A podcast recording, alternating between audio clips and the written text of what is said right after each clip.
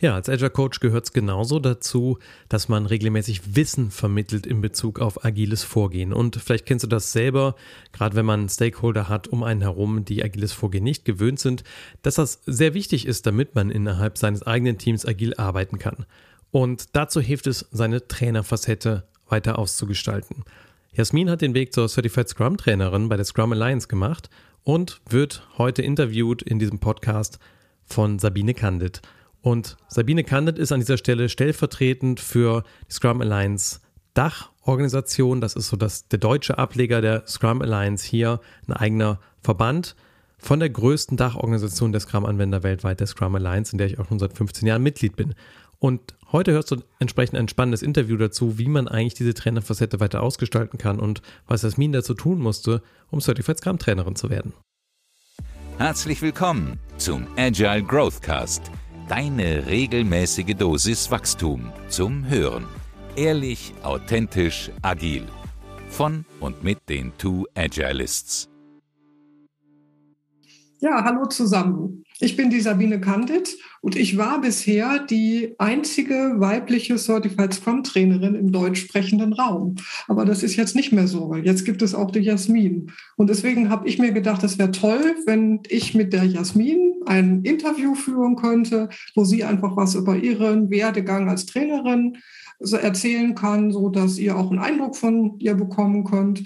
Und ich mache das in meiner Nebenfunktion als Vorstand im Scrum Dach Chapter. Wir haben uns auch unter anderem zur Aufgabe gemacht, dass wir halt die TrainerInnen und CoachInnen, die im deutschsprachigen Raum unterwegs sind, denen die Gelegenheit zu geben, sich vorzustellen, ihre Arbeit vorzustellen, aber auch als, auch sich als Person. Ja, und ich freue mich sehr, die Jasmin heute im Zoom-Call zu haben und auf unser Gespräch.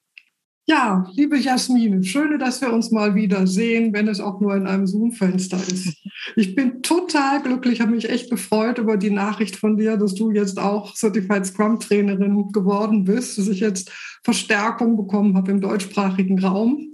Und deswegen freue ich mich sehr, dass wir heute dieses Gespräch miteinander machen können. Ich freue mich auch total. Super. Sowohl Trainerin zu sein, wie auch für das Gespräch. also richtig klasse. Ja, dann lass uns doch einfach gleich loslegen. Okay? Mhm. Ja, wie ist es denn zu, so dazu gekommen, dass du überhaupt dich für mit agilen Vorgehensweisen auseinandergesetzt hast? Wie hat deine Reise als Trainerin angefangen? Ich glaube, es gibt, also es gibt bei mir so zwei Reisen. Das eine ist so dieses äh, Trainierende, das hat wesentlich vor der Agilität angefangen. Ich, ich wollte ja mal Lehrerin werden. Ja. Und dann habe ich das auch mal angefangen zu studieren und ähm, habe dann gemerkt, dass im Schweizer Studium, wenn man Gymnasiallehrer macht, ähm, es sehr wenig Pädagogik drin hat. Mhm. Und mir war das zu wenig. Mhm. Und dann bin ich auf Psychologie umgeschwenkt. So. Mhm. Habe mhm. aber äh, von wann an? Von 14 an Nachhilfe gegeben und habe im Studium dann auch ganz, ganz viel Aushilfsjobs ähm, gehabt an Schulen. Und mein letzter Studienjob war mit ähm, Schulabgängern, also mit 16, 17, 18-jährigen Schülern, die sowas wie ein freiwilliges Sozialjahr machen. Jedoch war das eingebettet in die Schule. Also die waren mittwochs bei uns in der Schule. Da habe ich Mathe und Englisch gemacht, aber in Mathe haben wir so Sachen gemacht wie Steuererklärung ausfüllen. Und also so sehr lebensnahe Sachen, Prozent rechnen. Wenn deine Hose normalerweise 90 Euro kostet und jetzt 30 Prozent reduziert ist, wie viel kostet sie noch? Weil diese Schüler eine extreme Angst vor Zahlen überhaupt hatten. Also das habe ich vorher noch nie erlebt, so dieses, da steht ein Bruchstrich. Mhm. Da geht gar nichts mehr. Und ähm, warum erzähle ich das? Weil das für mich ganz viel mit Training zu tun hat. Wir haben im Training ja immer auch immer wieder Leute, die sagen, ach, dieses Agile oder dieses Scrum, äh, irgendwie alter Wein in neuen Schläuchen bleiben mir gestohlen. Also wo wir auch schon Widerstände haben. Und ich habe gemerkt, mit diesen Jugendlichen zu arbeiten, hat mir einfach unglaublich viel Spaß gemacht. Mir macht es viel Spaß, neue, andere Wege zu finden, wie man Sachen lernen kann. Weil dieser schulische Weg, wie wir ihn kennen, jemand äh, sagt dir, guck mal, hier ist Arbeitsblatt, füll aus, ich erklär's dir noch. Das ist einfach nicht für, für, für jeder Mann oder jede Frau so, insbesondere in der Erwachsenenbildung. Oder mhm. wenn wenn es um Scrum geht, wo ich ja Dinge vielleicht auch mehr erfahren muss. Wie mhm. wäre denn das in so einem Scrum-Team zu sein? Was ist denn der Paradigmenwechsel da drin? Es ist ja eine Welt, die habe ich vielleicht schon mal reingeschnuppert, aber viele haben die auch noch nie erlebt. Mhm. Genau, also da hat so meine, meine Passion angefangen für, wie vermittle ich Inhalte, ohne dass das schulisch rüberkommt, ohne dass das rein kognitiv ist. Also wenn jetzt auch ein Teilnehmer sagt, hey, ich brauche ein Training, das sehr, sehr kognitiv ist, ähm, dann bin ich nicht die richtige Trainerin. Da haben wir mhm. andere Trainer in unserer Community, wo wir sagen können, dann geh dahin, weil der ist dann besser oder die ist dann besser. Die ist leider im Deutschsprachigen auch nie, aber der ist besser geeignet dafür. So, genau. Und zu Scrum bin ich später gekommen. Also ich habe Psychologie studiert, bin dann ins HR gewechselt und dann hat ein guter Freund von mir, ich habe dann immer ein bisschen gemotzt. So, das ist zu weit weg von den Leuten. Ich weiß gar nicht, was ich richtig tue. Und wir machen tolle Change-Initiativen und es bringt nichts. Und dann hat ein Freund von mir mal gesagt, Scrum Master ist deine Position. Und damals, vor zehn Jahren, war es ja nur in der IT. Und meine Antwort so, du ganz ehrlich, wenn mein Computer ein Update macht, kriege ich die Krise. Was soll ich denn in der IT? Mhm. Ja, ähm, lange Rede, kurzer Sinn ich habe mich dann trotzdem beworben auf diese Scrum Master Stelle, habe wirklich auch eine Vollzeit Scrum Master Stelle bekommen, was vor zehn Jahren echt ähm, nicht oft vorkam. Mhm. mhm. Und ähm, habe gemerkt, dass ich da die Organisationsentwicklung, die ich sonst aus einer HR-Perspektive gemacht habe, mit den Teams machen kann, da wo Wertschöpfung geschieht. Und das ist das, was mich immer noch begleitet, dieses Vereinen von Menschlichkeit und Produktivität. Weil ich mhm. glaube, nur dann, wenn wir Menschlichkeit mit Produktivität vereinen, kann wirklich was Gutes geschehen, kann Innovation geschehen, können wir so zusammenkommen, dass wir Produkte kreieren, die uns dienen, dem Kunden dienen, der Firma dienen. Also das muss für mich alles drei drin sein. Ja. Diese Kundenausrichtung ist schön. Mhm. Aber wir arbeiten 40 Stunden die Woche. Das ist sehr, sehr viel Zeit. Das darf und muss Spaß machen, weil sonst funktioniert es nicht. Also, oder funktionieren wir als Mensch auch irgendwann mal nicht mehr. Absolut. Das ist auch ein sehr nachhaltiger Gedanke, finde ich, so an sich selber zu denken, gerade in diesen Zeiten, die wir jetzt haben mit Corona, wo man zu Hause ist und wirklich darauf achten muss, wie es einem selber auch geht. Ne? Mhm. Und auch für, für andere nicht vernünftig. Äh, mhm. Dinge tun. Okay. Also da bist du dann durch deine frühe Ambition zum Trainieren oder zum Unterrichten und zusätzlich deine Erfahrungen, die du als Scrum Masterin machen durftest und diesen Freund, der vielleicht einen wichtigen Impuls gesetzt hat für dich, äh, das Certified Scrum Trainerin, was für dich sein könnte, bist du dann auf die Idee gekommen, genau das zu werden. Erzähl doch mal ein bisschen davon, wie das wie so die Schritte waren, die dich dann davon mhm. gebracht haben, so von dieser, dieser Entscheidung, ja, das könnte was für mich sein, bis dahin, wo das nun tatsächlich geworden ist. Mhm. Mhm. Ich glaube, ich bin in meiner Karriereplanung etwas atypisch oder beziehungsweise ich weiß nicht, jeder kennt wahrscheinlich diese Interviewfrage, wo sehen Sie sich in zehn Jahren? Da stehe ich so da und denke so, hm, ich weiß manchmal gar nicht, wo ich mich morgen Abend sehe. Also wird schwierig. Ähm, von daher, genau, der David hat mich damals in diese Scrum Master äh, Position reingeschubst und da habe ich auch wirklich so mein berufliches Zuhause gefunden. Nicht, weil ich Agilität und Scrum jetzt missionarisch toll finde, sondern weil es einfach Sinn macht, so zu arbeiten in gewissen Umfeldern, in mhm. anderen nicht. Mhm. Aber in denen, wo ich unterwegs war, sehr oft, und da gehört halt aber auch Organisationsentwicklung, Veränderungsmaßnahmen in Firmen dazu, alles, was komplex ist, da macht es einfach Sinn, so zu arbeiten. Mhm. Und ähm, genau, also da bin ich in diese Position reingeschubst worden, ähm, konnte mich da auch einfach echt gut entwickeln, habe für mich sehr viele Lernfelder entdeckt. das ist für mich immer wichtig. Ich bin ein Mensch, der muss sich kontinuierlich weiterentwickeln. Und ich bin nicht unbedingt ein Buchliteratur-Weiterentwickler, ähm, sondern ich brauche das über Erfahrungen. Und dann ähm, habe ich den Andy Schlieb kennengelernt vom das Scrum-Team. Und der hat mich in ein Training mitgenommen mhm. und meinte, komm, trainieren könnte doch was für dich sein. Und ich weiß noch, das war, das war ein sehr, sehr spannendes Training. Es war ein Inhouse-Training. Es waren zwei, also eine Abteilung, aber von zwei Standorten. Der eine Standort eher so ein bisschen hip und jung und, und lass uns das machen. Der andere Standort sehr traditionell, sehr gebeutelt auch. Und am Ende des Trainings, am Ende von diesen drei Tagen hatten wir wirklich Leute, die nur mit Andi geredet haben und Leute, die nur mit mir geredet haben.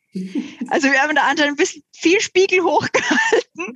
ähm, das war ein spannendes Training, ähm, aber ich habe so gemerkt, ach, das macht Spaß. Es war mhm. nicht ein einfaches Training. Also wir haben, glaube ich, während dem Training unseren Trainingsfahrplan fünfmal umgeschmissen, weil wir gemerkt haben, oh, die Gruppe braucht was anderes. Ähm, die brauchen mehr Verbindung zueinander, mehr Gespräch, sondern also immer wieder auch umschmeißen. Und da habe ich gemerkt, ach, wenn Training so ist, dann macht Spaß. Also wenn es nicht ist, ich bete jetzt das Gleiche irgendwie drei Tage die Woche immer wieder runter, ähm, das wäre nichts für mich. Aber wenn ich wirklich mit der Gruppe interagieren kann, ich habe meine Lernziele, die will ich erfüllen, natürlich. Mhm. Und auf der anderen Seite kann ich aber auch auf die Bedürfnisse der, der Gruppe eingehen, ähm, das anpassen auf die Gruppe.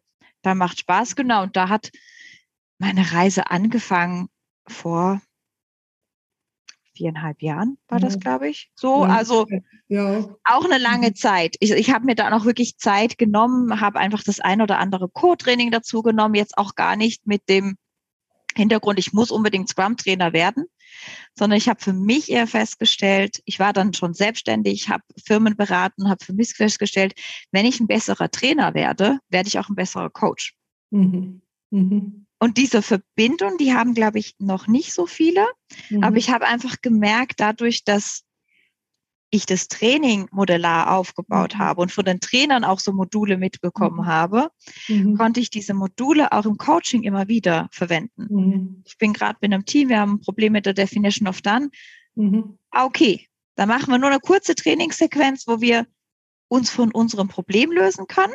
Zum einen und sagen können, okay, wir gehen jetzt auf die Metaebene, gucken mal an, was ist diese Definition of Done überhaupt? Warum brauche ich sie? Was passiert, wenn wir sie nicht haben? Dass wir dann die Entscheidung treffen können, wollen wir sie, wollen wir sie nicht? Wenn wir sie nicht wollen, welche Konsequenzen handeln wir uns damit ein? Und wie stellen wir jetzt eine Definition of Done für uns?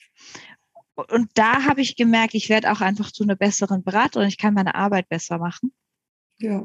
Genau. Und dann kamen nach und nach mehr Trainings dazu, bis ich irgendwann mal entschieden habe, okay. Ja. Jetzt ist vielleicht auch gut genug, jetzt kann ich auch diesen Schritt zum, zum, zum Scrum-Trainer gehen das braucht bei mir persönlich immer ein bisschen länger. Mhm. Okay. Ja, ich kann mir gut vorstellen, dass du dann Trainingssequenzen in dein Coaching einbringst, auch umgekehrt. Wir haben mhm. ja gemeinsam auch ein Training gemacht, das habe ich auch noch in Erinnerung, dass du halt sehr viel so auch so aus deinen Erfahrungen damit einbringen konntest. Das ist natürlich für die Trainingsteilnehmenden dann auch sehr spannend, das so mitzukriegen von jemandem, der eben auch in der Praxis ist. Mhm. Also apropos dieses Training damals, das war ja ein, ein Scrum-Training nur für Scrum MasterInnen als Angehende. Mhm. Ne? Das äh, habe ich noch in Erinnerung, dass wir uns vorgenommen haben, auch mit der Anna Rudert damals zusammen. Wir machen das als drei Frauen für lauter Frauen. Welche Erinnerungen hast du da noch dran?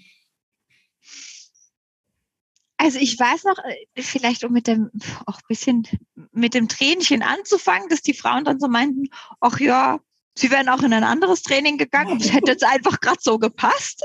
Wir so, hm, okay. Auf der anderen Seite habe ich gemerkt, wir hatten einfach eine unglaublich schöne Atmosphäre. Mhm. Und ich habe das Gefühl, dass auch Frauen, die ich in sonstigen Training wahrscheinlich als sehr zurückhaltend wahrgenommen haben, sich in mhm. der Atmosphäre sehr viel mehr getraut haben. Ja. Also es,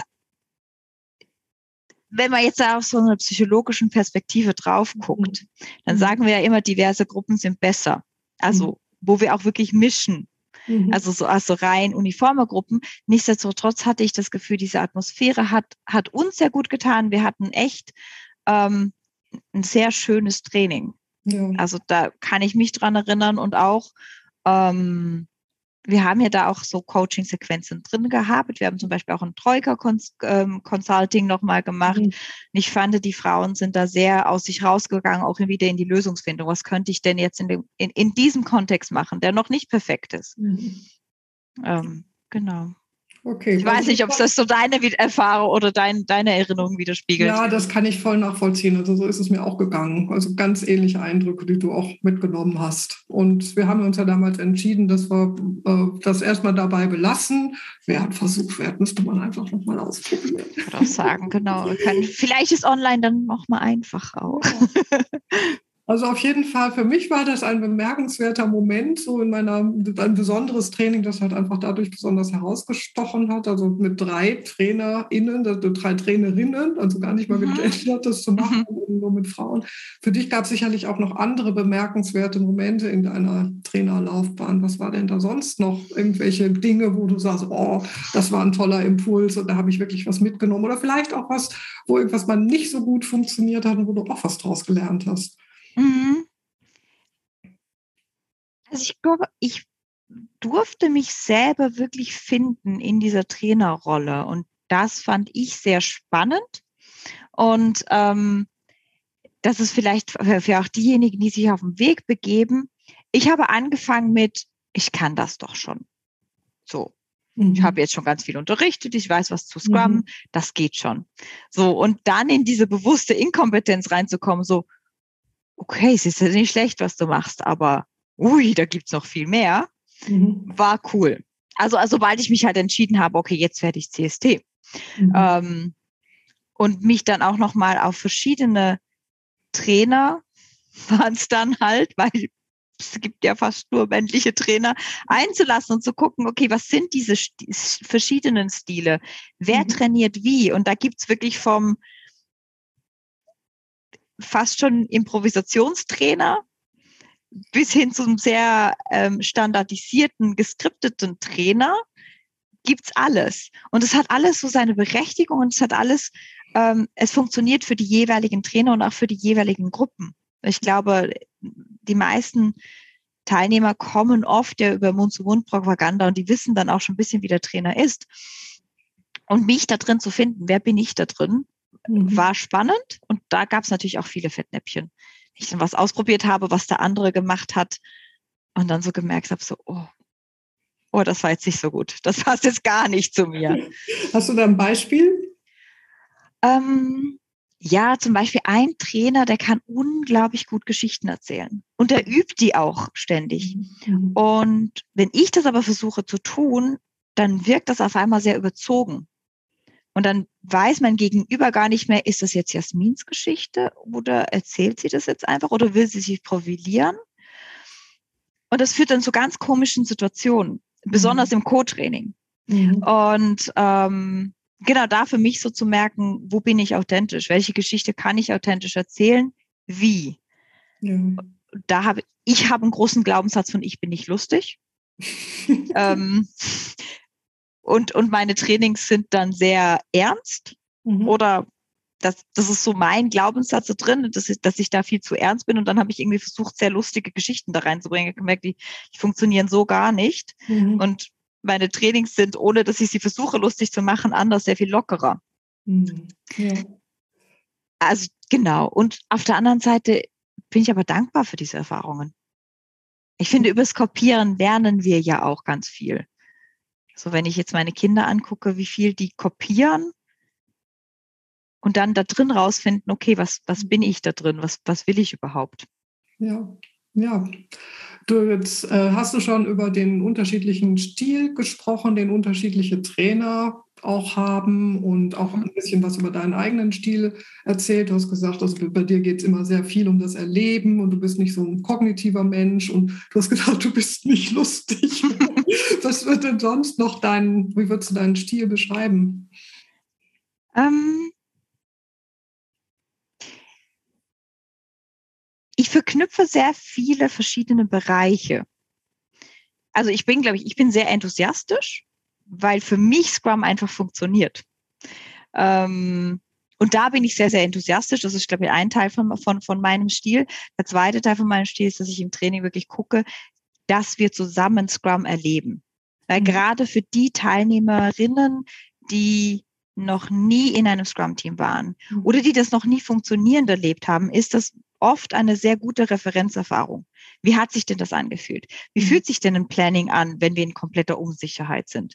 Ja, es fühlt sich nicht toll an, aber irgendwie kommt trotzdem was raus und aus diesen Gesprächen kommt was raus. Also dieses sehr nahbare, sehr, sehr reale, mhm. das ist, glaube ich, was Besonderes an meinem Stil und dass ich halt die Psychologie immer wieder rein verknüpfe. Es gibt ähm, wenig Trainer, die jetzt auch einen psychologischen Hintergrund haben. Viele haben noch einen Coaching-Hintergrund, aber ähm, dass ich da auch wirklich psychologische Modelle etc. wieder, wieder rein integriere. Da wird es ein bisschen kognitiver. Mhm. Ich weiß nicht, wenn man diese 4C-Modelle von ähm, Learning from the Back of the Room kennt, da schafft man immer eine Referenzerfahrung. Oft macht man dann Modell, Erleben und nochmal Transfer. Mhm. Was mhm. ich ganz oft mache, ist Referenzerfahrung, Erleben, Modell, Transfer. Weil ich mhm. einfach merke, das ist so, wie ich lerne. Und mhm. für viele ist es einfacher, wenn wir in einem Raum sind, der ganz neu ist. Wenn wir in einem Raum sind, wo wir an vieles anknüpfen können, dann geht das mit dem Modell und dann der Erfahrung ganz gut. Aber wenn es ganz neu ist, wird es schwieriger. Ja, genau. Also du kannst mit dem Modell auch mehr anfangen, wenn du das vorher schon mal erlebt hast. Dann weißt mhm. du, wo du mit dem Modell andocken kannst. Ja. Genau. Mhm. Okay. Ja. Wann würdest du sagen, fühlst du dich so richtig glücklich und zufrieden, dass wenn du dann ein Training gegeben hast, dass du sagst, so, also das war eine runde Sache?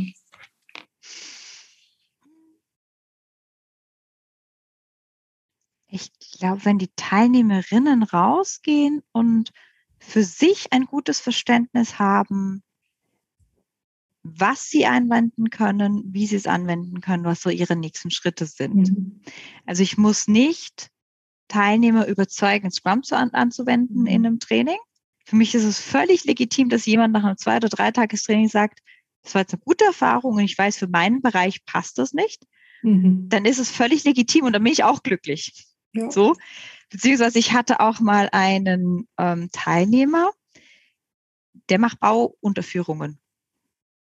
Und der hat auch schon gesagt, ich wurde jetzt hier hingeschickt, ich weiß gar nicht, was ich damit machen soll. Mhm. Sobald eine Baugenehmigung da ist, mhm. in Iteration planen. Hm. Und nach einem Dreivierteljahr hat er mir eine E-Mail geschrieben und hat gesagt, okay, ich kann nicht so viel anwenden, aber Dailies und Retros mache ich. Und die sind der Burner. dann haben wir auch ein Telefonat geführt, da habe ich gefragt, wie machst du Retros? Und er hat gesagt, ja, jeden Freitagabend mit einem Bier, wichtig, es gibt dann Feierabendbier und dann machen wir eine Retro für eine Stunde mhm. und gucken, was können wir verbessern für die nächsten zwei Wochen, was wollen wir anders machen, was lief nicht so gut. Ähm, und ich denke, okay, das, das macht mich glücklich. Du hast irgendwas gefunden, was deine Arbeitswelt verbessert, die Arbeitswelt von deinen Mitarbeitern verbessert. Das ist super. Und auch für deine Firma Mehrwert ähm, generiert. Ja, ja, und das ist ja auch ein schönes Beispiel dafür, dass man halt so sich so, so ein Bestandteil aus dem Scrum-Framework rausgreifen kann. Und das hätte dieser Mensch, von dem du gerade erzählt hast, ja auch nicht gemacht, wenn er nicht wirklich interessiert an Verbesserungen gewesen wäre, bereit gewesen wäre, zusammen mit den Leuten, mit denen er zusammenarbeitet, sich halt weiterzuentwickeln. Und wenn das auch was ist, was du ihm vermitteln konntest, aha, darum geht es letztendlich bei Scrum und du hast ein paar Tools an die Hand, mit denen du das machen kannst in deinem Bereich, dann ist das mhm. doch wirklich ein schöner Erfolg. Ja, und ich glaube auch nicht erlebt hätte von, ja, wir machen eine Retro. Mhm. Wir machen aber nicht eine Retro im Sinn von, wie man es in anderen Training vielleicht macht. Äh, ich sage, was mir hier alles stinkt, lieber Trainer, mhm. und du machst dann für mich bitte, dass es für mich passt. Mhm. Sondern wir machen Retro im Sinn von, wir gucken, was stinkt mir denn hier oder was passt gerade nicht, was mhm. fühlt sich noch nicht stimmig an für mich und, und uns als mhm. Gruppe. Mhm. Und wir suchen zusammen in unserer Verantwortlichkeit Lösungen dafür. Mhm. Und da bin ich genauso involviert wie in dem Sagen, was mir nicht passt. Und ich glaube, diese Erfahrung war für diesen Teilnehmer ganz wichtig. Dieses, ah, eine Retro bedeutet nicht, frag meine Mitarbeiter, was alles nicht passt und ich muss dann springen, sondern wir finden zusammen Lösungen und die sind wahrscheinlich besser als die, die ich mir selber überlege. Mhm. Ja. Ja, Jasmin, dann sind wir schon langsam am Ende von unserem Gespräch. Hat mich sehr gefreut, mit dir zu reden. Ich denke, dass auch unsere Zuhörer oder Zuschauer einen guten Eindruck davon bekommen haben, wie du bist als Trainerin. Und wie gesagt, ich freue mich total, dass du jetzt hier auch auf dem nicht nur deutschsprachigen, sondern überhaupt auf dem agilen Markt als Trainerin unterwegs sein kannst mit deiner Zertifizierung. Also nochmal ganz herzlichen Glückwunsch dazu. Dankeschön.